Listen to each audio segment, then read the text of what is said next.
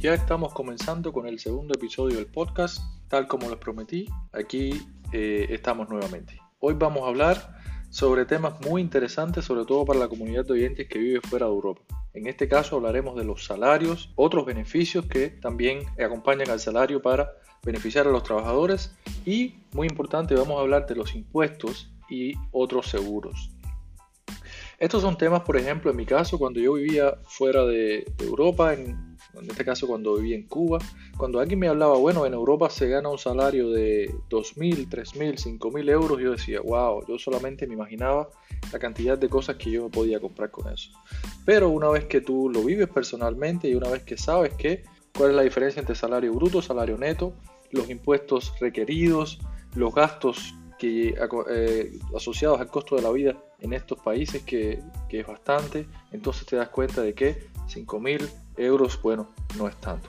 Y bueno, eso se los voy a explicar en los próximos, en esta charla de hoy. Así que agarre su cafecito, su cervecita o su, o su refresco y siéntate que vamos a conversar sobre temas muy interesantes.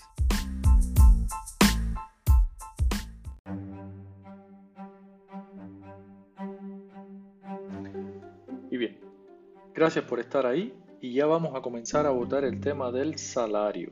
Yo quiero comenzar aquí primero que nada explicando cuál es el salario mínimo en alguno de los países de Europa. Y quiero utilizar esto como referencia para que después usted pueda comparar cuando yo le hable de los salarios de un ingeniero informático, usted pueda hacerse una idea de cuál es el poder adquisitivo de una profesión o la otra. Quiero hacer un énfasis también que el salario mínimo está directamente asociado al costo de la vida en un determinado lugar. Por ejemplo, si usted vive en Portugal, usted vive en España o vive en Alemania, hay distintos eh, salarios mínimos. Y esto significa que en estos países usted no requiere tanto para poder tener una vida medianamente decente.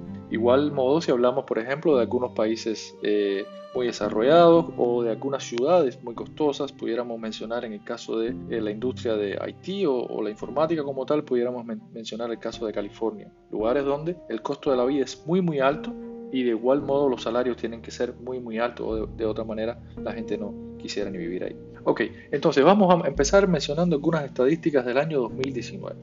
En el año 2019 Alemania tiene un salario mínimo de 1.557 euros. O sea, si usted vive fuera de Europa, ya usted estaría diciendo, wow, con este salario mínimo ya yo estoy teniendo una vida de rey, porque en nuestros países el costo de la vida no es tan alto. En Holanda, por ejemplo, para curiosidad de muchos, en Holanda el salario mínimo es superior al de Alemania. Es 1.635 euros. Si vamos al caso de España, ya es un poquito menos, España tenía un salario mínimo en 2019 de 1.050 euros. Sin embargo, cuando miramos el caso de Polonia, que está muy cerquita, tiene frontera con Alemania y en este caso muy cerquita de Berlín. Yo he ido personalmente, es un país bello, un país eh, muy desarrollado en, en todos los sentidos de la palabra. El salario mínimo es de 523 euros. O sea que ya usted ve cómo los salarios mínimos, o sea, cómo, cómo el costo de la vida en todos estos países ya varía grandemente. Bien, hasta aquí te, eh, te hice énfasis en el salario mínimo. Ahora vamos a comenzar a abordar el tema de los salarios profesionales y en este caso como estamos hablando de un informático en Berlín, me voy a enfocar en la profesión de la ingeniería informática como tal. No voy a abordar otro tipo de, ramas profesionales, aunque debo decir que por lo general todas las ramas de la ingeniería que tienen un impacto grande en el mercado están muy bien pagadas, al menos en Alemania.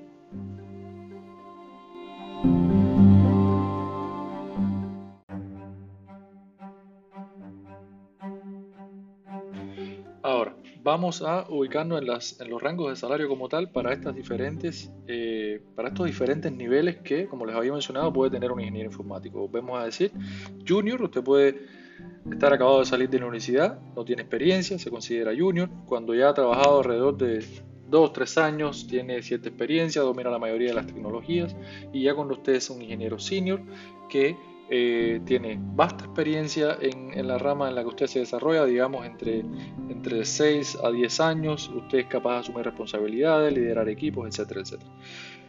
Ok, entonces, un ingeniero junior, una persona que está acabada de salir de la universidad, que eh, tiene una experiencia teórica, pero no tiene una experiencia práctica, aún, le queda desempeñarse en las empresas, aún le queda aprender que no es solamente eh, conocimiento teórico sobre la ingeniería como tal. Usted ahora para integrarse a un grupo tiene que también tener otras cualidades, etcétera, etcétera. Esa persona en Berlín está en un rango de salario entre 29.000 y 52.000 euros brutos al año para un, para un averaje de 40.000 euros. O sea que si usted es un poquitico talentoso como para llegar al averaje, ya digamos que ya usted está ganando 3.333 euros al mes. Bruto, insisto, y después te voy a explicar cuál es la diferencia entre bruto y neto. Ahora, como les decía anteriormente, si usted es un ingeniero informático ya con mediana experiencia, digamos entre 2 y 3 años de, experiencia laboral, ya usted está en un nivel medio y el, y el averaje ahí era de 55 mil euros al año brutos. Ahora, si ya usted pasó a la próxima categoría, que es la categoría de senior, ya entonces usted está en un averaje de 65 mil euros brutos al año. Y ya esto es una cantidad, debo decir, eh, que le alcanza para tener una vida medianamente ahogada, no solamente para, para, una persona, sino más bien para incluso poder mantener hasta una familia, etcétera, etcétera. Ahora, vamos a la próxima categoría. Ya cuando tú eres un senior que eres capaz de eh, asumir responsabilidades técnicas de mediana o alta complejidad, usted sabe conducirse, transmitir un mensaje, ayudar a los nuevos ingenieros que se unen a su grupo, etcétera, etcétera. Ya entonces usted puede pasar a otras responsabilidades y comúnmente se conoce como la responsabilidad de un tech lead. El tech lead es responsable de manera personal sobre un grupo de ingenieros o de miembros de un equipo, pero además es generalmente responsable por el, eh, la calidad técnica eh, de las responsabilidades que ese equipo tiene, digamos de un producto o de, una, de un componente, etcétera, etcétera. Ya eh, los tech leads entran en otra categoría de salario y esto eh, tiene una banda de salario un poco más curiosa y les voy a explicar después por qué. Y ya esta, este rango de salario se ubica entre 48 mil euros al año hasta 100 mil euros al año. Para, una, para un averaje de 70 mil euros brutos al año. ¿Por qué ya eh, ven una diferencia aquí tan pequeña? Porque ya estos son, están en la mira de las startups. Las startups, como les había explicado, son empresas eh, que reciben un, financiamiento determinado, que quieren aún así contratar eh, el, mejor talento del mercado y a veces entran en algún tipo de negociación con los, con los ingenieros y, por ejemplo, le dicen, bueno, tu salario va a ser un salario eh, vamos a decir, relativamente bajo para tu, para tu nivel, pero yo te voy a dar otro tipo de compensación, que después les voy a explicar qué tipo de compensaciones son. Y por eso es que los tech leads, como decía en este caso, pueden estar hasta en 48, 50 mil, pero puede llegar hasta 100 mil para un averaje de 70 mil. Y vamos a otro caso aún más complejo, que es el caso del CTO. El CTO ya forma parte de la junta directiva, se traduce en inglés como Chief Technology Officer o el jefe eh, el, o el, jefe de todo lo que es la parte esta de tecnología, innovación, etc. Y un, eh, un CTO y está, está también, según las estadísticas en Berlín, está entre un 48 mil y 150 mil euros al año, para un averaje de 95 mil euros eh, al año. Cuando ya una persona está ganando en, estos países más de 70 mil euros, ya se considera un, salario estupendo, que te alcanza para, eh, para mantener a tu familia, para, salir de fiestas, para tener eh, ropa, para tener tu carro, tu casa, etc. Pero ya cuando estamos hablando de un CTO que cobre 95 mil o 100 mil o 120 mil euros, ya eso es un salario sumamente alto para, eh, para la sociedad alemana. Estamos hablando ya de personas que están en, en, el, en el rango del 3% de la sociedad como tal. Y no estoy enfatizando, como me decía mi esposa a modo de sugerencia, no estoy enfatizando en el valor del dinero, pero estoy enfatizando más bien en el reconocimiento o, la importancia que tiene eh, en el mercado eh, de este tipo de industria o de este tipo de productos eh, un ingeniero de tal, de tal calificación. Ahora, vamos a hacer una comparación un poquitico más curiosa. Vamos a ver cómo cuál es el salario que tiene un ingeniero informático. Estamos hablando de un ingeniero de 2 a 4 años de experiencia eh, laboral, que vive en Silicon Valley, a uno que vive en Berlín, Silicon Valley, para los que no conozcan, es esta zona de, California donde se encuentran eh, la mayoría de las empresas, las empresas más reconocidas y de mayor reputación en, el sector de la eh, informática y la ingeniería de software. Estamos hablando de Microsoft, de Google, de Amazon, de todas las empresas importantes. Y ahí, por ejemplo, para que vean lo que les decía anteriormente, el costo de la vida es diferente. Además, que ahí eh, se, enfoca y se concentra el mayor talento de este planeta en esa rama específica, un ingeniero de software estaría ganando entre 100 mil y 160 mil eh, dólares al año como salario base. Y, quiero insistir, salario base porque hay otro tipo de compensaciones, para una media de 125 mil. Ahora, si usted hace su búsqueda, se daría cuenta que vivir en estas zonas de Estados Unidos también requiere otro tipo de gastos, vamos a hablar del gasto de la renta, etcétera, etcétera. Pero bueno, eso contrasta grandemente el averaje eh, de Berlín, porque en Berlín, por ejemplo, para un ingeniero informático sería de 55 mil euros al año, comparado con un 125 mil de averaje que hay en eh, Silicon Valley, en California. Y bueno, eh, espero Espero que estos, estos números te, dejen eh, tener una idea o una, una, mejor apreciación de eh, cuál es el salario de un ingeniero informático en sus diferentes tipos de categorías o nivel de experiencia como tal. Y ahora que quiero hacer otro tipo de ejercicio y, quiero darte un poquito mi, mi punto personal aquí basado en la experiencia que he tenido. Y esta sería, ¿cómo mejorar el salario en el menor tiempo posible? Y yo te voy a, responder utilizando cuatro elementos fundamentales. El primero, usted debe trabajar duro. Tiene que eh, comprometerse con la tarea que está realizando, tiene que proveer valor para, la empresa en la que usted trabaja y además ese valor tiene que ser reconocible a todos, los, a todos los niveles. Segundo, usted tiene que ser capaz de asumir responsabilidades y, del mismo modo tiene que ser más competitivo cada día. Recuerde que usted está eh, eh, usted está viviendo usted está participando en un mercado en el que todos quieren estar, donde hay gente de muchos países, hay personas talentosas en todos los países. A veces nosotros los latinos, especialmente los cubanos, nos pensamos que no las sabemos todas. Tengo que decir que hay personas talentosas en todos los lugares. Y eh, ese es el medio en el que uno se está desarrollando. Por tanto, si usted quiere subir en la escala eh, salarial y del mismo modo tener más responsabilidades, tiene que ser muy competitivo. Segundo, tiene que ser capaz de exigir una, una compensación apropiada. A veces, y aquí sí debo decir, esto es muy común en nosotros los latinos, damos lo mejor de sí, trabajamos mucho, tenemos un desempeño muy superior a la media y sin embargo no exigimos el valor o la compensación necesaria por todo eso que estamos dando.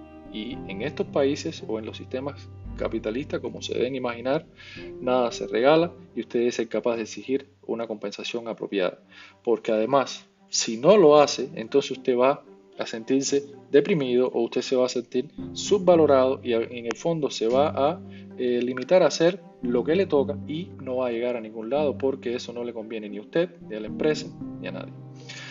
Y el último, pero no menos importante consejo le daría es que eh, cuando usted está en una empresa por un periodo eh, muy prolongado, es muy difícil, debido a la estructura legal o a, los marcos jurídicos de, estas empresas o de las leyes de un país determinado, que usted pueda hacer un salto en el salario eh, muy grande.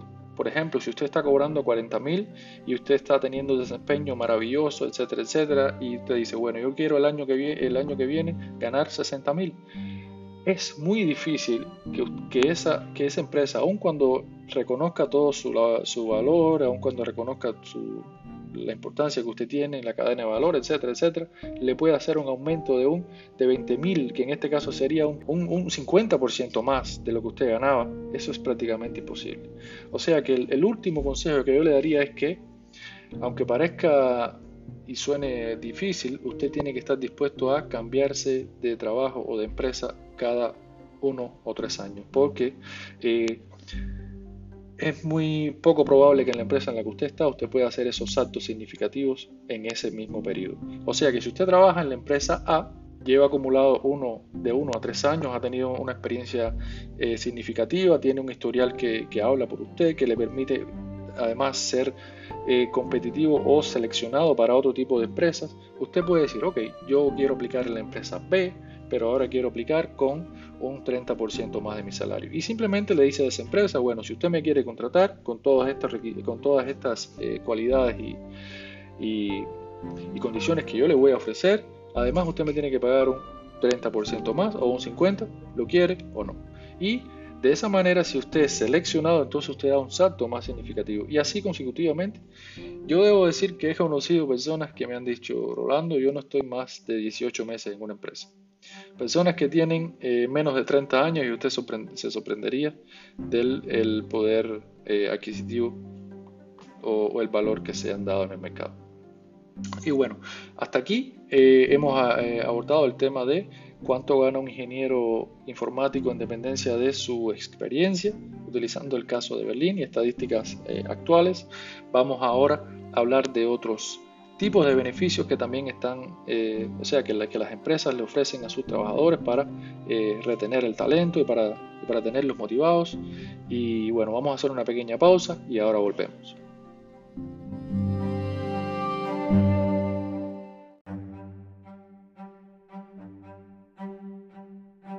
Bien, ahora vamos a hablar de los otros diferentes beneficios que están acompañados a las compensaciones de los empleados. En este caso, voy a hablar de la experiencia de los ingenieros de software. Primero que nada, existen los llamados bonos, que en los países de América Latina se conocen como aguinaldo o bonos de fin de año. Eh, aquí en realidad el año fiscal termina en abril y por tanto esa es la fecha en la que se entregan estos bonos. La cantidad varía dependiendo de cómo haya sido tu negociación de salario, pero eh, por lo general tienen un, tamaño fijo dependiendo de la categoría del, trabajador. Eh, en mi experiencia conozco desde 0%, empresas que no dan absolutamente nada, solamente el salario y listo, y otras que, bueno, la cantidad varía entre el 0 y el, el 15%, llega a estar hasta el 15%. Por ejemplo, para tener una idea clara, si usted gana eh, 60 mil euros brutos al año y tiene un bono por encima de un 10%, eh, entonces usted estaría ganando al final y al cabo, si todo sale bien, estaría ganando 66 mil, porque eh, esos otros 6 mil serían el 10% de su salario. Ahora, es importante eh, mm, hacer notar aquí que estos bonos están eh, por lo general sujetos al, eh, a los ingresos de la empresa. O sea, que, también la empresa, la economía de la empresa se ajustó al, al, plan y si tuvieron ganancias o no. En el caso de que la empresa tenga pérdida, por lo general ese bono se ve afectado. Aunque bueno, eso depende mucho de cuál ha sido tu negociación y, cómo hayas eh, ajustado tu, tus beneficios porque es posible que eh, usted sea capaz de hacer una negociación en la que usted diga, bueno, yo eh, quiero un 10% de mi, de mi salario como un bono y eh, pase lo que pase. O sea, eso depende, depende mucho. Ahora, existen otros tipos de beneficios. Vamos a hablar en este caso de el presupuesto que las empresas dedican para que sus empleados se puedan eh, puedan crecer profesionalmente, para que se puedan, se puedan preparar mejor, pasen cursos de idiomas, cursos de capacitación, certificaciones, etc. Estos bonos de igual manera dependen mucho de la empresa, de igual modo están desde el 0 euros, algunas empresas no dan absolutamente nada y otras, según mi experiencia, las he visto llegar hasta 2.500 euros por empleado a gastar en el año, eh, conferencias, certificaciones, preparación, etc. O sea, ese es un bono dedicado al crecimiento profesional de cada eh, empleado, en este caso ingeniero. Ahora existe una tercera forma de eh, compensación y estas son las llamadas stock options. Esta es una forma un poquito más compleja, yo me voy a limitar a simplemente comentar en general de qué se trata. Stock options es una forma que usan mucho las startups o empresas sólidas con, eh, con acciones en la bolsa o, o con eh, cualquier otra forma de inversión que le permita entregar a los, a los empleados algún tipo de eh, posesión sobre la empresa. En el caso de las startups, que es, el, que es el, la forma más útil, o sea, es el tipo de empresa más común donde esto se aplica, es un tipo de bono, vamos a decirlo de esta manera, o en la que la empresa le entrega al trabajador una parte de la empresa en este caso en eh, acciones. Vamos a suponer que una empresa recibe un millón de euros de inversión y dicen, bueno, vamos a dejar 100 mil euros eh, de esa inversión para repartirlo a los trabajadores para que estos se sientan motivados y crean que tengan una, parte de la empresa. Y por ejemplo, eh, llega Pepito y lo contratan como Senior Software Engineer y como le tienen que pagar un, salario relativamente bajo porque la empresa no tiene tanta tanta financiación, entonces le dicen, bueno Pepito, yo te voy a pagar 60 mil euros al año, pero además te voy a hacer un, único bono de 10.000 euros. Ahora, esos bonos están atados a eh, las stocks de la empresa. O sea que de esos 100.000 eh, pedacitos, imagínense esos 100.000 euros como 100.000 pedacitos, Pepito va a ser dueño de 10.000. Pero esto tiene un, beneficio eh, escondido, ¿no? Y esto significa que si Pepito se mantiene en la empresa durante un tiempo determinado, él eh, ese, ese pedacito de la empresa va a tener mucho más valor, sobre todo en el caso de que la empresa vaya muy bien, otra empresa mayor la compre por lo general a un precio mucho más alto y esa parte, ese por ciento de la empresa, que en este caso eran equivalente a 10 mil euros nada más, pudiera convertirse muy fácilmente en unos 100 mil o si tiene mucha más suerte todavía, pudiera llegar a, a, niveles eh, extraordinarios. Creo que pasa también. Este tipo de, bonificación es, eh, es como un gancho para que usted se quede, tenga un compromiso. A veces da resultado, pero por lo general, sobre todo teniendo en cuenta que 9 eh, de 10 startups no, no lo logra, eh, en general esto se convierte en un valor, un valor únicamente en papeles y no representa nada para su bolsillo porque finalmente usted, la empresa va a la quiebra, usted no puede vender este tipo de, acción. Pero bueno, estos más detalles lo explicaremos en un próximo episodio. Espero no les haya dicho ninguna, ninguna mentira o en este caso, pero bueno. Y, y hasta aquí. Estos son los tres tipos de beneficios más comunes, repito, bonos, bonos económicos, o sea, puramente dinero al final del año, generalmente asociado a un por ciento de su salario anual. El otro serían los eh, un bono además para eh, capacitaciones profesionales, certificaciones, asistencias a conferencias, etcétera. O sea que si usted soñó siempre con ir a la conferencia de su vida, ahora va a tener la oportunidad y la empresa se lo paga para que usted vaya. Es muy, muy conveniente para los trabajadores y realmente un, punto a, favor de las empresas que lo aplican. Y la tercera parte era las stock options, donde decíamos que eh, cada empleado recibe un pequeño por ciento de la empresa y si la empresa eh, va muy bien, entonces ese pequeño por, eh, por, ciento se convierte en mucho más, pero si la empresa va a la quiebra, entonces usted lo pierde todo. Y bueno, hasta aquí con esta parte. Vamos a hacer una pequeña pausa y continuamos para hablar de los impuestos, nada más y nada menos que de los impuestos. Así que toma papel y lápiz que te voy a dar unos números que te vas a quedar eh, flipando, como dicen los españoles.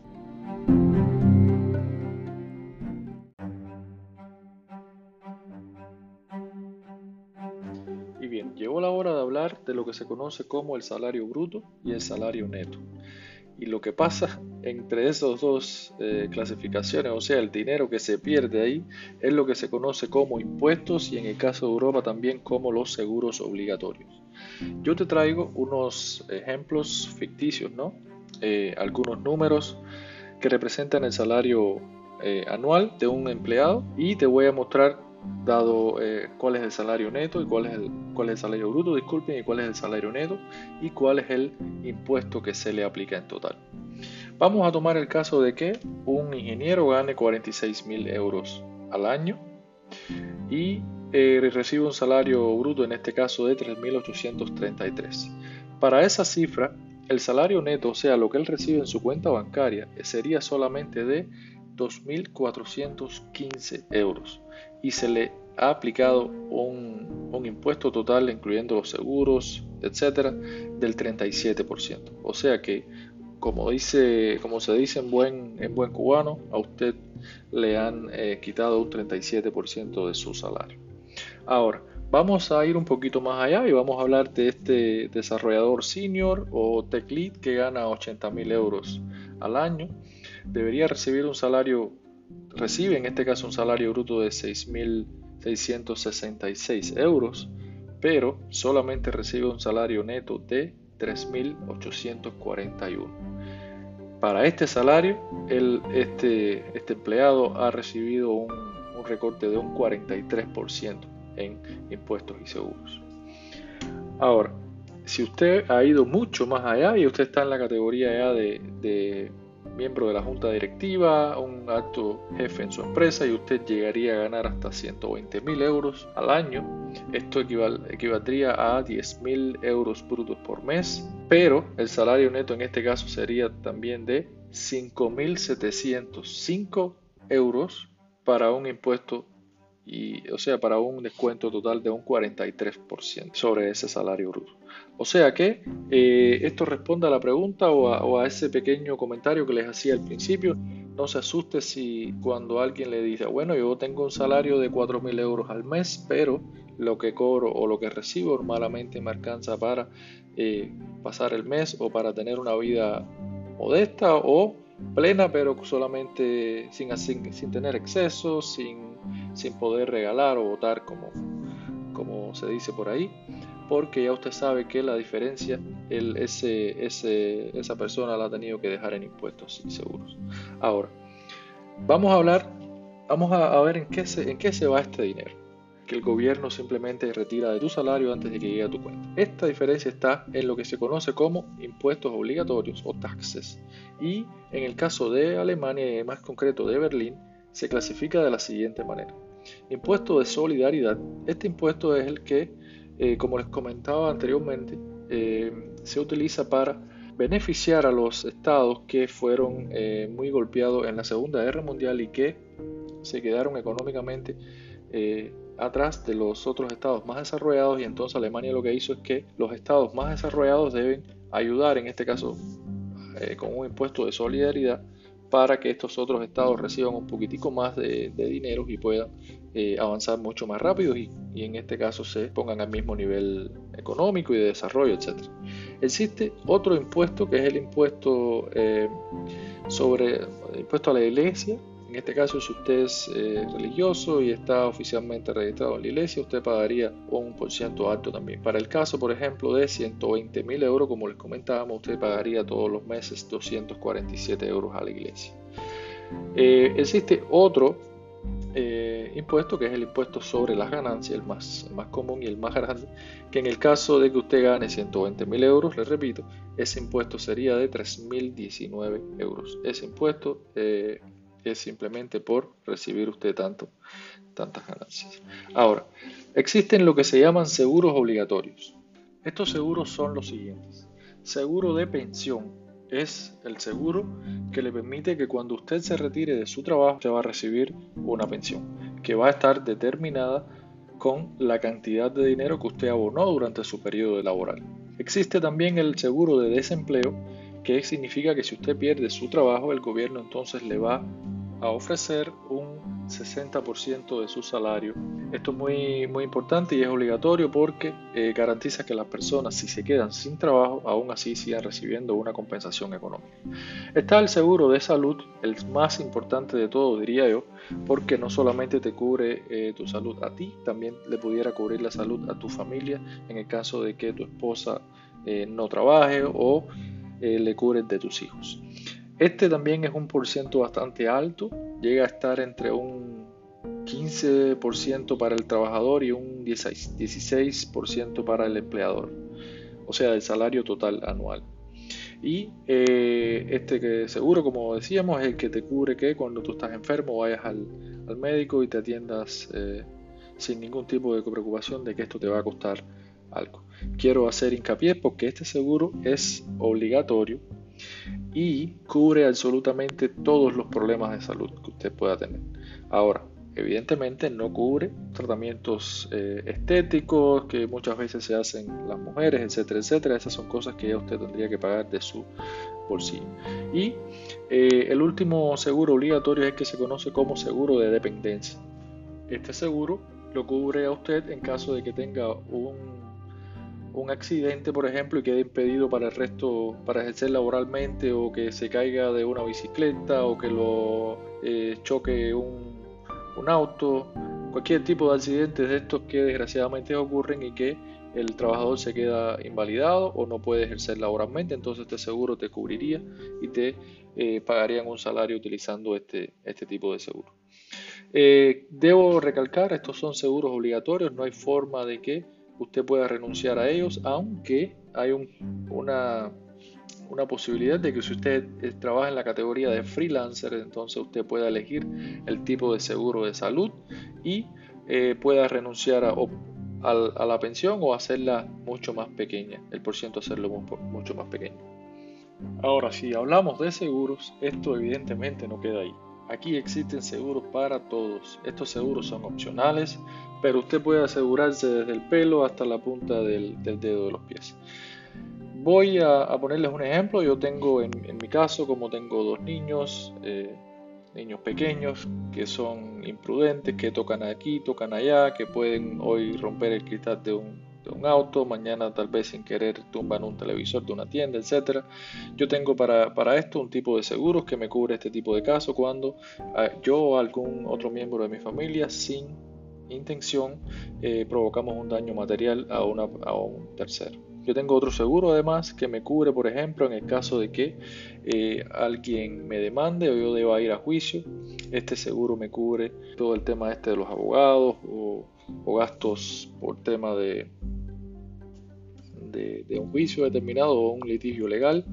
Eh, evidentemente hasta que se pruebe que eh, yo no soy culpable. O sea, este es, un, este es un seguro muy común, las personas lo utilizan porque si alguien lo demanda, a veces las empresas o las personas te, tratan de como que echar presión o chantajearte, bueno, si no haces esto te voy a demandar, o mira, me provocaste tal daño, te voy a demandar, usted le dice, bueno, eh, avance como, como decimos nosotros, y, si esa persona está, no tiene derecho o, falla la corte, en su contra, entonces ella ese, van a tener que pagar bastante caro.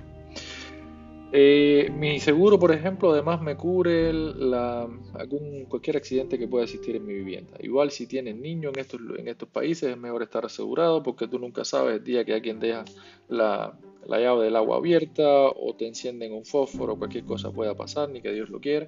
Y usted debe tener un seguro que cubra no solamente el apartamento que usted tiene o, su casa, pero sino también eh, los alrededores. En el peor de los casos que pueda pasar, que se queme el edificio entero y eh, me parece que usted va a tener que trabajar la vida entera para, pagar estos gastos. Y bueno, eh, hay muchos, muchos seguros más que no voy a abordar en este tema. Si usted se interesa en estos asuntos, puede buscarlo en Google, etcétera. O si no, bueno, déjeme ahí en los comentarios si les gustaría que abordáramos un poquito más aquí. Y bueno, hasta aquí hemos abordado el tema de los impuestos, los seguros, los obligatorios y les ponía un ejemplo de algunos seguros no obligatorios. Y bueno, finalmente ya usted tiene los elementos para eh, entender que eh, un salario bruto de 5.000 euros para nada significa que usted va a recibir 5.000 euros en su bolsillo. Así que siempre haga sus cálculos para que no se lleve una sorpresa al final del mes. Y bueno, hasta aquí el episodio de hoy. Hemos abordado eh, lo que eran los salarios, los impuestos, eh, otros beneficios y los seguros. Bueno, eh, déjenme saber en sus comentarios qué les ha parecido, si les ha resultado de interés, si eran temas nuevos para usted, qué otros temas le gustaría que discutiéramos. Y y bueno, ayúdenme como siempre les, pido, eh, ponga su corazoncito, su dedito arriba, compartan con los amigos y ayúdenme a divulgar este, este podcast que hasta ahora viene siendo la verdad una satisfacción. Muchas gracias nuevamente por todo su apoyo, por, las preguntas, las sugerencias. Y bueno, eh, todavía quedan muchos, muchos temas más que vienen en camino. Espero les guste y hasta la próxima.